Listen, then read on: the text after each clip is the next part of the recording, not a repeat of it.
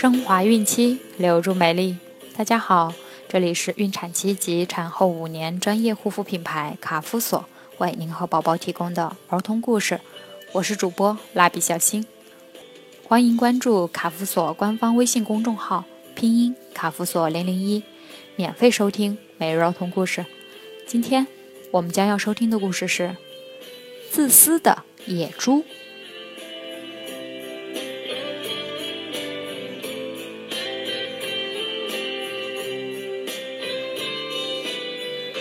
在一个黑黑的夜里，野猪偷偷地从自己的窝钻了出来，悄悄走到林中的小路上，用长长的嘴在地上挖了一个个大坑。野猪这是要干什么呢？原来林中要比赛跑步，野猪和山羊是一组的。野猪觉得自己没山羊跑得快，于是决定想个办法。野猪就在山羊要跑的小路上挖了好多坑，他想，这样明天赛跑的时候，山羊就一定跑不过我，我就可以得第一名了。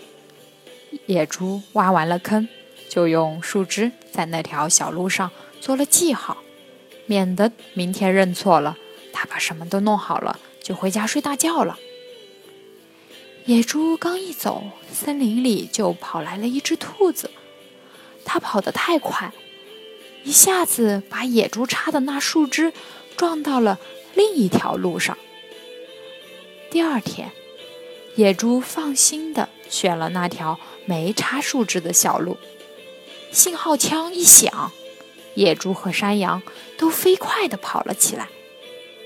野猪一边跑一边得意地想：“哼，我这次一定得第一名。”可他刚一跑，眼前就出现了一个大坑，他一下子就栽了进去。等他从坑里爬起来一看，这正是自己挖的坑。野猪抖抖身上的土，又跑起来。可他没跑多远，又一头栽进了另一个坑里。他抬头一看，这又是自己挖的坑。就这样。野猪一路上总是摔跤，一共也没跑了多远。最后当然是山羊得了第一名。山羊见了野猪，很是吃惊地问：“你怎么弄成这个样子了？”野猪只得红着脸，一五一十地说了出来。山羊一听，很生气，但他看到野猪成这个样子，也就原谅他了。野猪低着头说：“我我以后再也不干伤害朋友的事了。对自己的朋友一定要爱护和帮助，一定要有好心肠。”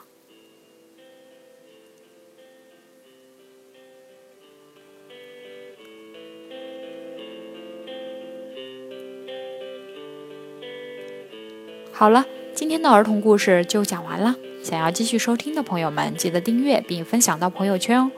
卡夫所提供最丰富、最全面的孕期及育儿相关知识资讯，天然养肤，美源于心，让美丽伴随您的孕期。